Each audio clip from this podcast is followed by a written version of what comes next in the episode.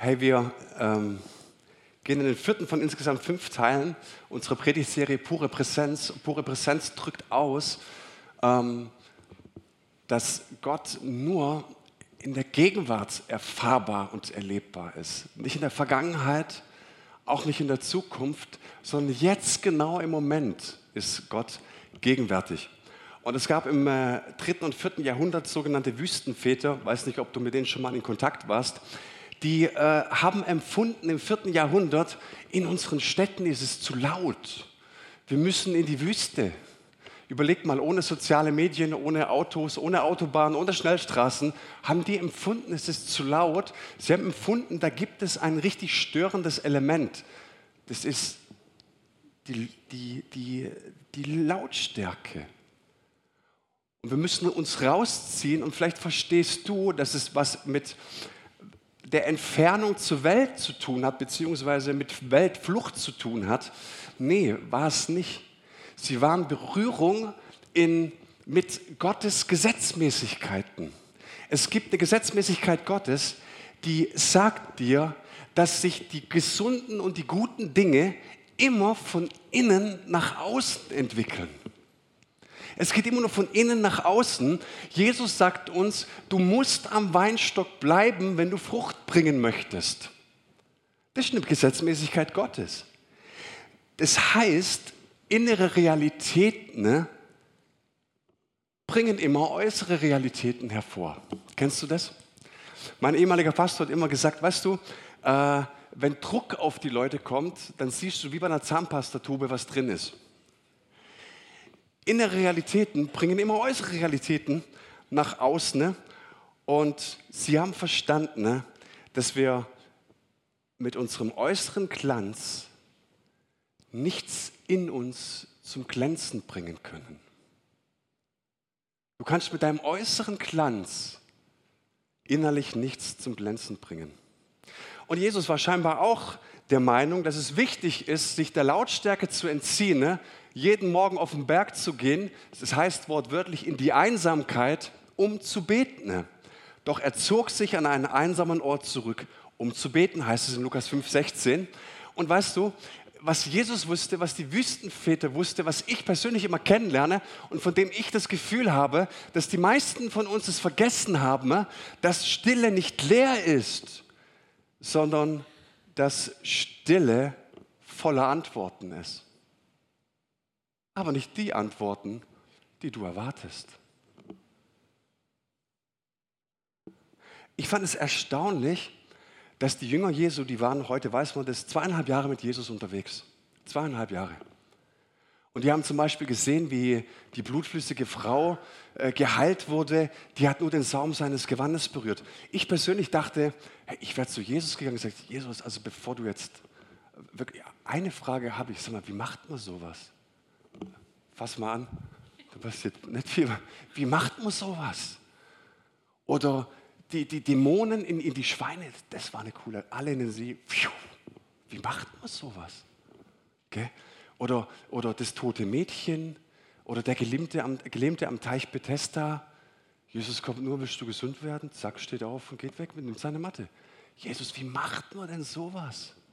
Erstaunlich ist doch, dass die Jünger nicht danach gefragt haben, sondern nur eine einzige Sache wollten sie von ihm in Erfahrung bringen. Was war das? Jesus, wie betet man? Weil sie wussten, ne, dass alles, das ganze Leben, das Geheimnis, was diesen Mann aus Nazareth umgibt, wohl sein Gebetsleben ist. Was passiert da auf dem Hügel? Was passiert da, wenn Jesus sich in die Einsamkeit zurückzieht? Und warum kommt er immer mit so viel Antworten, ne? mit so viel Kraft, mit so viel Vollmacht zurück?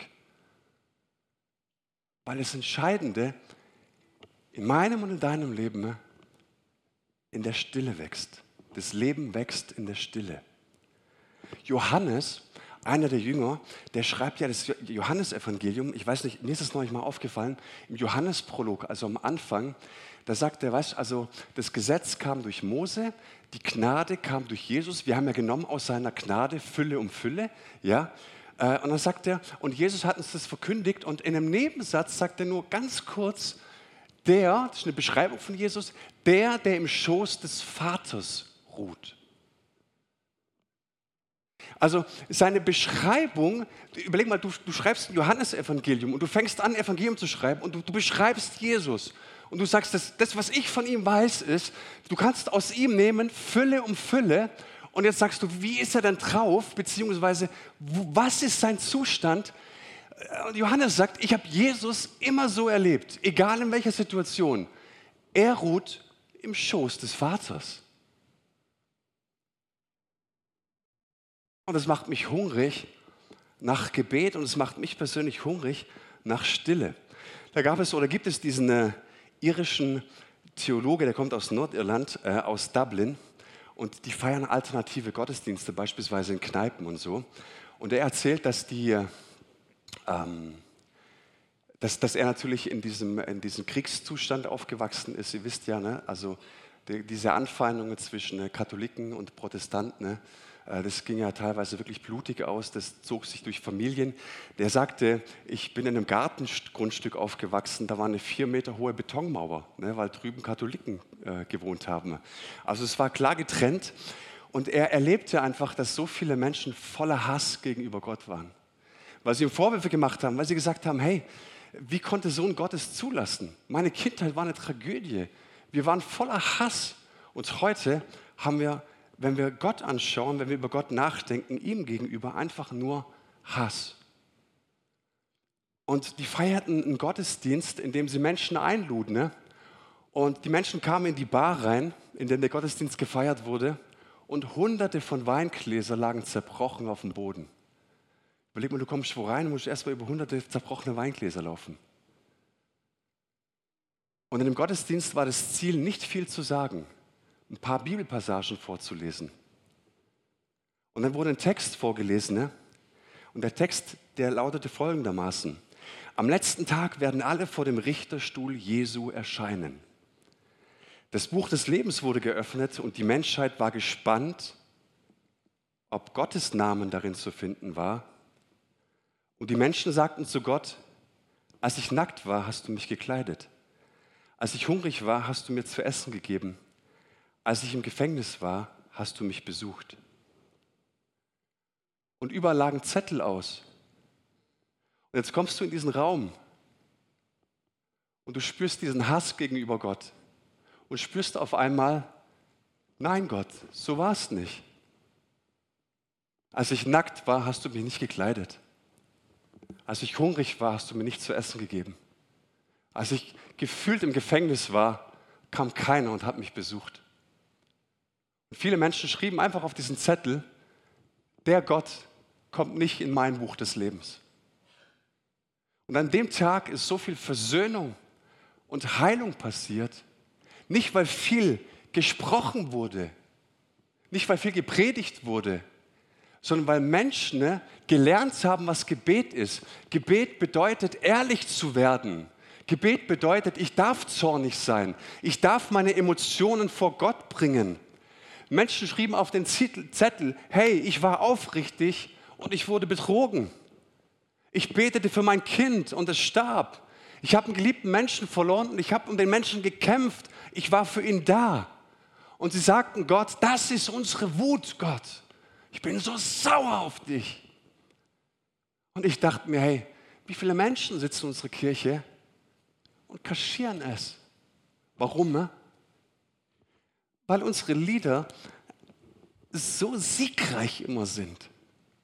Unsere Worship-Lieder sind für Leute, die alles im Griff haben. Schon mal gemerkt?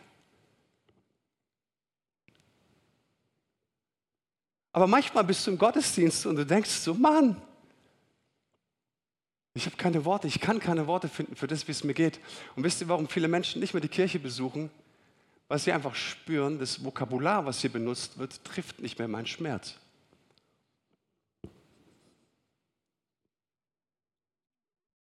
Gebet hat nicht nur was mit Sprachfähigkeit zu tun. Heute Morgen, ganz witzig, kam von der Evangelischen Allianz eine Newsletter, sprachfähig werden.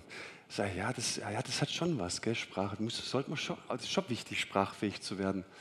Aber weißt was wir den Menschen auch beibringen müssen in puncto Gebet? Sprachlos zu werden. Die ganz großen Emotionen in unserem Leben, die funktionieren ohne Sprache. Wenn du einen geliebten Mensch verlierst, dann überkommt dich eine unendliche Trauer. Da brauchst du keinen Kommentar. Das, das schreibe ich mal auf, meine Theorie über den Schmerz. Nee. Äh, äh, wenn, wenn deine Tochter, dein Sohn zum Altar schreitet, hast du schon mal Schwiegereltern und Eltern gesehen, die nicht geweint haben? In dem Moment kommst du dann in dein Notizbuch. Wenn du verliebt bist, da stammelst du nur blödes Zeug von dir. Warum? Weil das Wesentliche nicht in Worte zu fassen ist. Und deswegen ist mein Plädoyer für heute Morgen, Stille ist die einzige Sprache, die weit genug ist, um alles einzuschließen. Und das heißt, was hat es mit Gebet zu tun? Alles. Alles.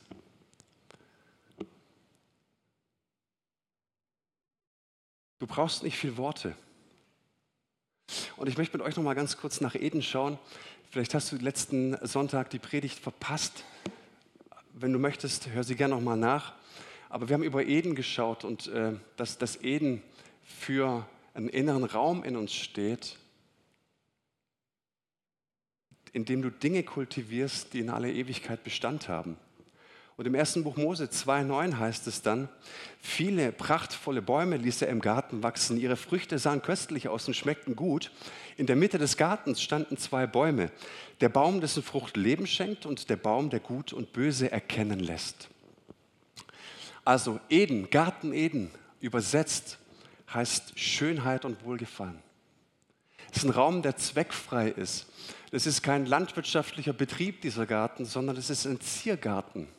Gott kreiert einen Raum der Begegnung, in dem du erfährst, ich darf Begegnung mit ihm haben und ich muss ihn zu nichts zwingen, aber er zwingt mich auch zu nichts. Zweckfreie Begegnung an einem Ort der Schönheit, an einem Ort, an dem Gott nur Wohlgefallen für dich hat. Und genau an diesen Ort stellt Gott auch zwei Bäume. Den Baum des Lebens und den Baum der Erkenntnis von Gut und Böse. Und er sagt, wenn du vom Baum des Lebens nimmst, hey, dann hast du Zugang zum Ewigen, du wirst ewig hier sein. Den Baum des Lebens, der wird uns in der Offenbarung nochmal äh, vorgestellt. Und da heißt es, Völker werden kommen im Himmel später und sie werden von diesen Blättern nehmen. Es ist was Gutes. Und dann gibt es den Baum der Erkenntnis von Gut und Böse. Und was sagt Gott uns? Von diesem Baum esst nicht, weil ihr sterben werdet, wenn ihr es tut. Und ich plädiere dazu, die ersten zwei Kapitel der Bibel, wo es um den Garten geht, nicht als eine nette Geschichte abzutun, sondern tatsächlich als verbindlich für dein Leben anzusehen. Und diese Geschichte vom Baum des Lebens und vom Baum der Erkenntnis ist auch nicht ein kitschiges, nettes Bild für dich, sondern ich bin davon überzeugt, dass der Baum des Lebens und der Baum der Erkenntnis jetzt im Moment wirksam sind in deinem Leben. Es, sind eine, es ist eine Realität jetzt in diesem Moment. Und Gott lädt dich ein, darüber nachzudenken, von welchem Baum nimmst du? Vom Baum des Lebens oder vom Baum der Erkenntnis? Und so bin ich davon überzeugt, dass viele Menschen, und ich war auch schon, immer wieder viele geistliche kleine Tode sterben, weil wir vom Baum der Erkenntnis nehmen. Und ich werde euch in dieser Predigt oder im letzten Teil dieser Predigt nicht sagen, was es für dich in deinem Alltag bedeutet, vom Baum des Lebens zu nehmen oder vom Baum der Erkenntnis zu nehmen. Aber ich möchte euch ein bisschen sensibilisieren. Also stellt euch mal vor, diese zwei Bäume sind Realität und sie beeinflussen deine Gottesbeziehung, es beeinflusst dein ganzes Leben und es beeinflusst die Beziehung. Es beeinflusst dein Wohlergehen, wer du bist. Und ich möchte mit euch über Wahrnehmung sprechen. Letzte Woche kamen äh, zwei Brüder auf mich zu und sagten, hey, wie, was, wie machst du das jetzt in der Stille? Also du gehst jetzt hin, kniest du oder ja, ich knie, ich habe so ein Gebetsschemel oder gehst du auf den Stuhl oder so. Auch alles gut, kommen wir nächsten Sonntag drauf. Jetzt möchte ich mit dir über Wahrnehmung sprechen. Er sagt, ja, ich will aber über Gebet sprechen. Ich sage, ja, ich spreche doch gerade schon mit dir über das Gebet, über deine Wahrnehmung. Es gibt einen ganz tollen Spruch. Ein schlauer Mann hat mal gesagt, immer ist die wichtigste Stunde die gegenwärtige. Immer ist der wichtigste Mensch, der dir gerade gegenübersteht. Und immer ist die wichtigste Tat die Liebe. Ist eigentlich alles gesagt? Alles gesagt.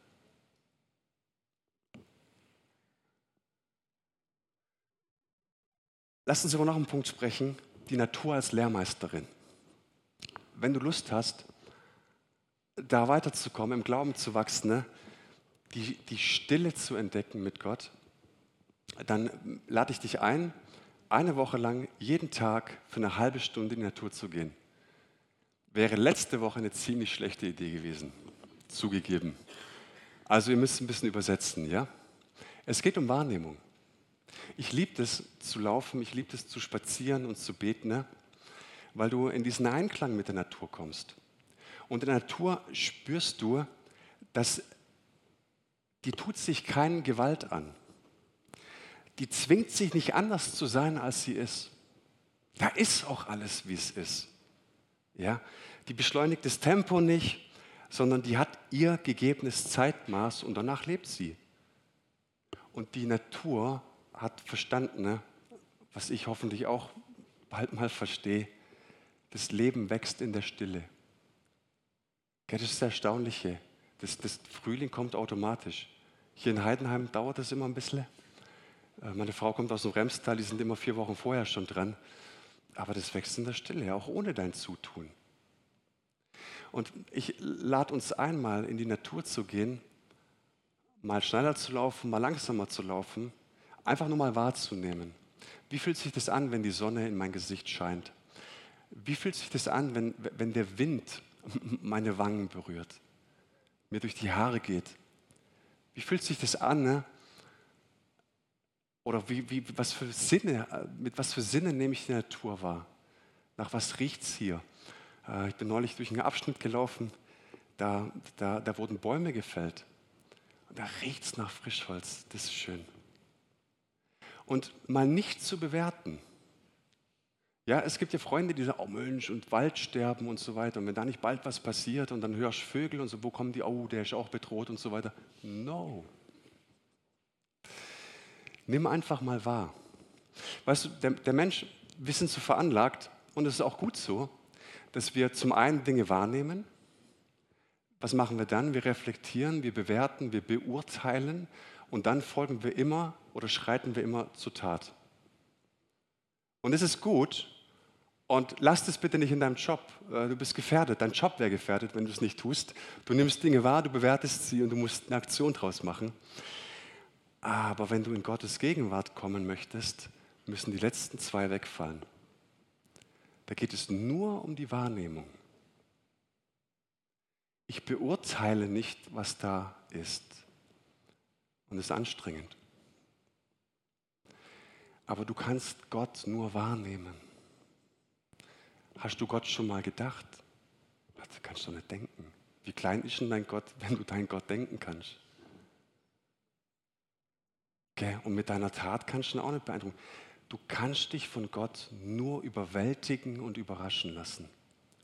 Gottes Begegnung sieht immer so aus, dass er den ersten Schritt tut und geht. Du bist immer nur die Stimmgabel, die angestimmt wird. Und Gottes Begegnung ist immer nur in der Stille. Und ich mache es so, ich, ich stelle mir einen Timer, ich gehe eine halbe Stunde in die Stille und ich sage, Jesus, ich schenke dir diese Zeit und ich komme ohne Erwartung. Ich sage nicht, dass ich in dieser Zeit mehr wissen soll, ich komme nicht, um ein prophetisches Wort von dir zu bekommen. Ich will auch nicht, dass ich mich besser fühle danach. Ich will nicht, dass ich danach reicher bin, meine Gemeinde mehr größer und was weiß ich was alles. Das alles ist geschenkt für Jesus. Ich will nichts, ich will nur seine Nähe. Nur seine Nähe. Und ich warte in der Wahrnehmung, bis er den ersten Schritt geht. Er geht den ersten Schritt. Und soll ich dir was sagen? Ne? Vielleicht sitzt du hier und sagst, du hast schon Quatsch. Für mich ist das in den letzten Monaten ne, so intensiv, dass ich sage, das übersteigt meine erste Bekehrung. Stille ist nicht die Abwesenheit von irgendwas. Stille zeigt dir, wenn du dein Gott den ersten Schritt gehen lässt, dann kannst du dich aber anschnallen. Also lern von der Natur. Ich habe es letzten Sonntag auch schon gesagt, Menschen wahrnehmen. Manchmal kann man nicht in die Natur, aber was ich auch üben kann, ist tagtäglich Menschen wirklich wahrzunehmen, ihnen wirklich in die Augen zu schauen, wirkliches Interesse an ihnen zu zeigen, ihnen das Gefühl geben, dass sie wichtig sind, ihnen das Gefühl zu geben, dass es schön ist, dass sie da sind. Ich nehme wirklich wahr und wenn ich frage, wie es dir geht, dann will ich es auch wirklich wissen. Und wenn du mir erzählst, wie es dir geht oder wir reden über Theologie oder über irgendwelche Ansichten von dir, dann nehme ich deine Redezeit nicht dazu, dass ich mir meine Argumente schon wieder zurechtlege innerlich. Grausam. Das, ist, das, das passiert tagtäglich immer wieder und ich sage, was ist denn das für ein Benehmen? Aber es passiert und du darfst üben, weil, weißt, wenn du jemanden, den du vor dir hast, gar nicht zuhören kannst, nicht wahrnimmst, wie willst du Gott wahrnehmen?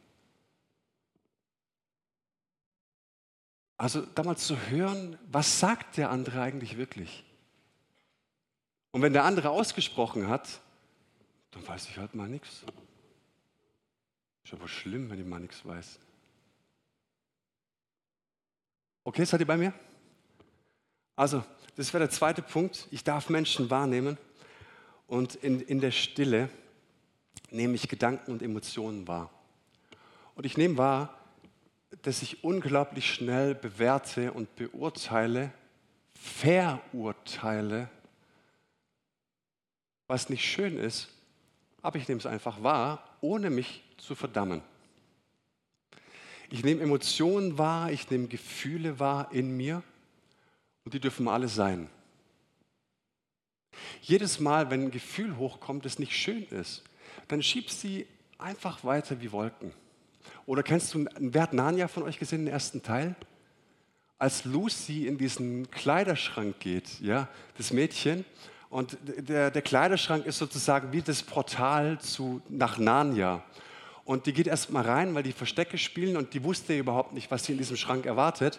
Also geht sie in diesen Schrank, geht immer weiter und weiter und geht an so Pelzmänteln vorbei und streift so durch und geht am Pelzmantel und Pelzmantel weiter, bis sie auf einmal diesen äh, Winterbaum oder diese Wintertanne in Narnia berührt.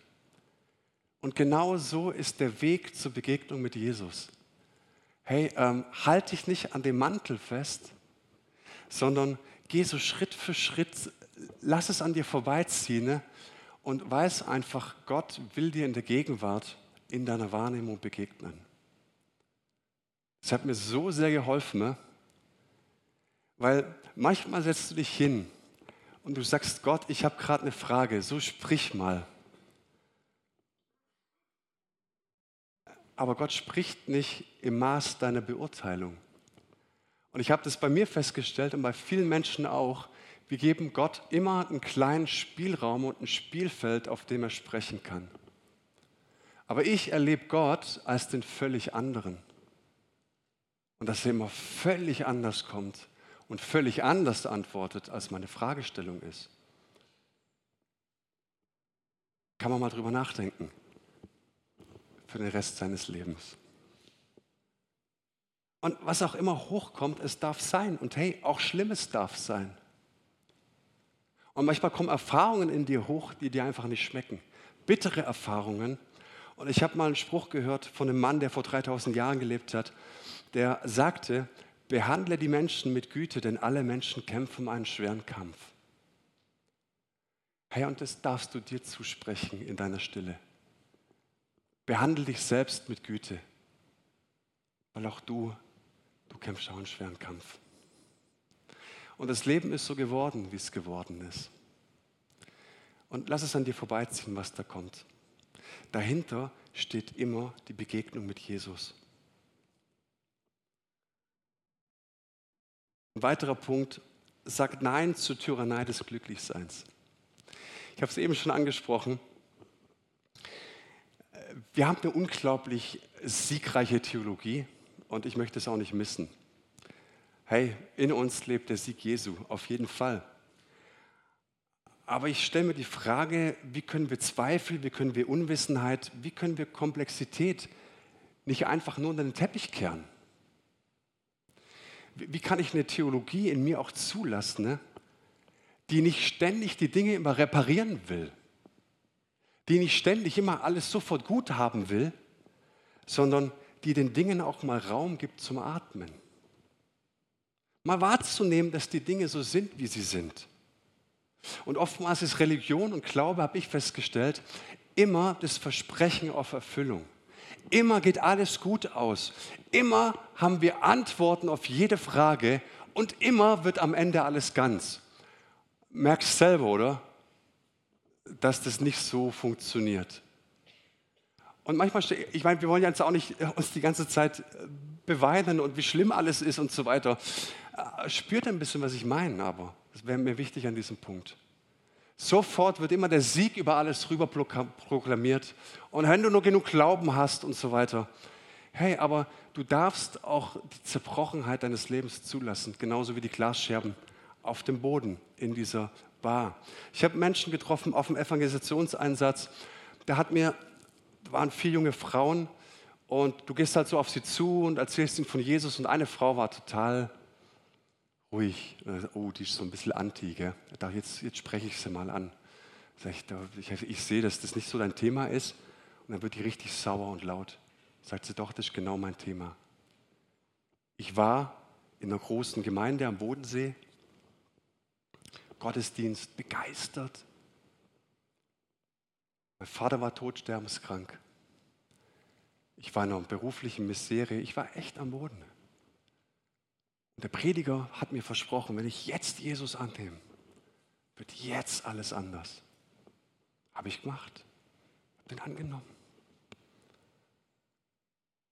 Ich habe erlebt, dass überhaupt gar nichts passiert ist.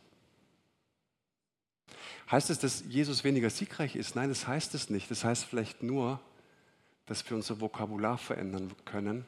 Und ich bin davon überzeugt, dass viele Menschen der Kirche den Rücken gedreht haben, weil unser Vokabular nur was für die Starken ist.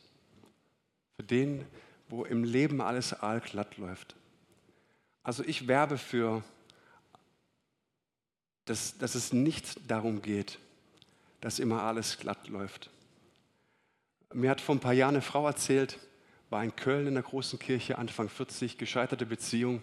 Sagt sie, du, ich war in dieser Kirche, alles hip, alles jung, Studenten und so weiter. Und ich sitze da drin mit, mit, mit meiner Last, mit meiner Not. Und ich bin da einmal hingegangen, ich bin zweimal hingegangen, ich bin dreimal hingegangen. Ich bin, ich, bin, ich bin leer nach Hause gegangen. Warum?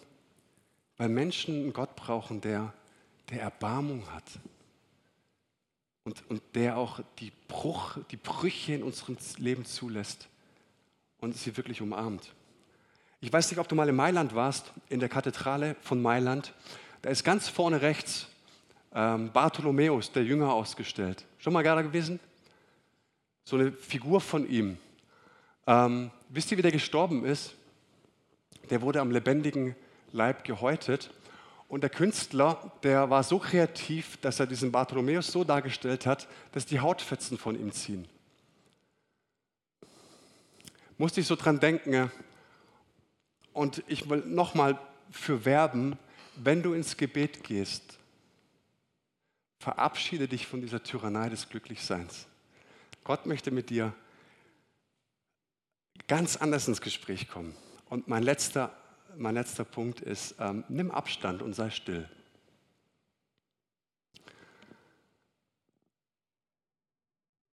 In der westlichen Welt haben wir ein Riesenproblem.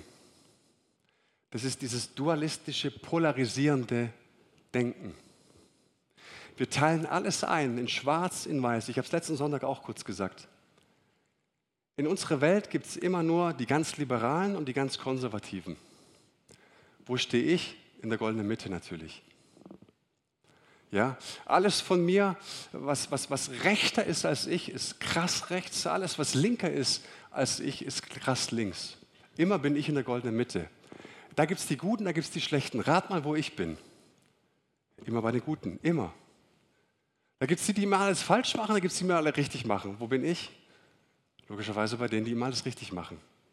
So bewertest du den ganzen Tag Situationen. Es wird bewertet, analysiert, beurteilt, verurteilt, es wird gerichtet. Es ist so ein Alles- oder Nichts-Denken.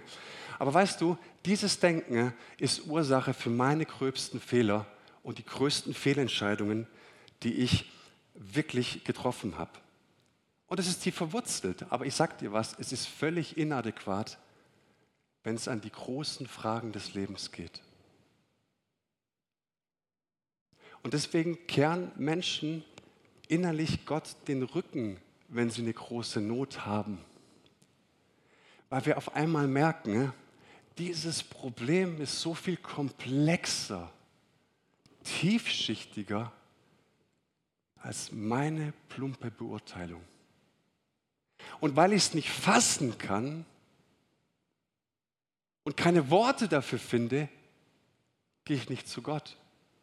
Warum? Weil ich nicht gelernt habe, dass Stille der Raum ist, in dem Gott uns unendlich viele Möglichkeiten schenkt.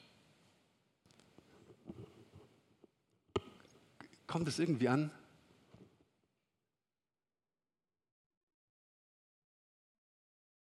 Und was wäre, wenn ich mal in mich gehe und sage, die kleine Info, die ich habe, ist niemals die ganze Information. Das kleine Bild, das ich von der Situation habe, ist niemals das vollumfängliche Bild, das es gibt. Wenn wir so weit wären, und weißt du, wenn du das geschafft hast, das mal für dich anzunehmen, ist dein Gebetsleben so viel reicher. Und irgendwann muss mir doch das mal in den Sinn kommen, dass ich mit einem beschränkten Horizont niemals Großes verstehen kann und ich kann mit einem kleinen zersplitterten Herzen Gott nicht lieben. Es funktioniert einfach nicht. Hey, Jetzt schocke ich dich ganz kurz. Ich sehe die Welt nicht, wie sie ist, sondern ich sehe die Welt immer, wie ich bin. Ich schocke dich nochmal mehr. Ich lese die Bibel nicht, wie sie ist, sondern ich lese die Bibel immer, wie ich bin. Und irgendwann muss mir doch in den Sinn kommen, dass ich immer gewisse Tendenzen habe in eine Richtung aufgrund meines gelebten Lebens. Ich habe immer Vorliebungen, ich habe immer Neigungen, aber meine Vorlieben und meine Neigungen sind nicht die ganze Wahrheit. Und ich lang mir in den Kopf, wenn Leute sagen, so wie ich sehe, so ist es. Gell? Genau so. So wie ich die Bibel lese, genau so ist sie. Sag ich, Mann, verstehst du nicht, dass dein Weltbild dadurch so klein wird? Ich sehe die Welt nicht, wie sie ist. Ich sehe sie immer mit der Brille, die ich aufhabe. Und dann reden wir oft darum, was es heißt, dem Heiligen Geist Raum zu geben. Und ich habe gemerkt, dem Heiligen Geist Raum zu geben bedeutet, dass ich Situationen sehe, dass ich Menschen sehe, dass Menschen zu mir kommen, mir Dinge erzählen, dass mir Situationen widerfahren, dass mich manche Dinge schocken, dass mich manche Dinge ärgern, dass mich manche Dinge herausfordern oder sauer machen und ich dann sage, ich nehme sie erstmal wahr. Und ich werde es jetzt nicht bewerten. Und ich werde mich jetzt auch nicht davon irritieren lassen, dass ich daraus sofort eine Reaktion oder eine Tat daraus folgen muss, sondern ich sage, ich nehme das wahr, das macht mich sauer, das macht mich wütend, das macht mich traurig, das schockiert mich. Aber Gott, ich will, dass dein Heiliger Geist darin atmen kann. Und ich werde still. Und ich stelle fest in den letzten Monaten, wer das nicht gelernt hat, der kann nicht beten. Das ist ausgeschlossen kannst anderer Meinung sein. Herzlich willkommen. Aber ich werbe dafür, dass wenn wir in der Tiefe Gott erleben wollen, dass wir damit anfangen, eine Woche lang uns darin zu üben, wahrzunehmen. Und das Lobpreisteam darf nach vorne kommen. Und vielleicht machst du es jetzt gleich. Während dem Lobpreislied dass du einfach mal da bist und sagst, Gott, du bist heute Morgen hier und ich will dich jetzt einfach mal wahrnehmen. Ich komme, ich halte meine Hände auf und was immer kommt, ich, ich will es so machen wie diesem Schrank von Narnia. Ich bewerte es nicht, aber was ich möchte, ist dir zu begegnen. Und das kann ich immer nur in der Gegenwart. Immer nur im Hier und im Jetzt. Und Vater, ich bitte dich, dass du äh, in unseren Herzen dafür Werbung machst. Dass Stille die einzige Sprache ist, die weit genug ist, um alles einzuschließen. dass Stille nicht die Abwesenheit von irgendwas ist, sondern Stille der Raum und der Ort ist, an dem so viel unendlich viele Möglichkeiten und Antworten liegen. Deine Antworten, deine Möglichkeiten. Und Herr, so unser Herzenswunsch ist es, dass Menschen tiefer in dich verliebt sind, dass Menschen dich tiefer erfahren, dich Menschen besser kennenlernen. Und so bete ich, dass du es tust. In Jesu Namen. Amen.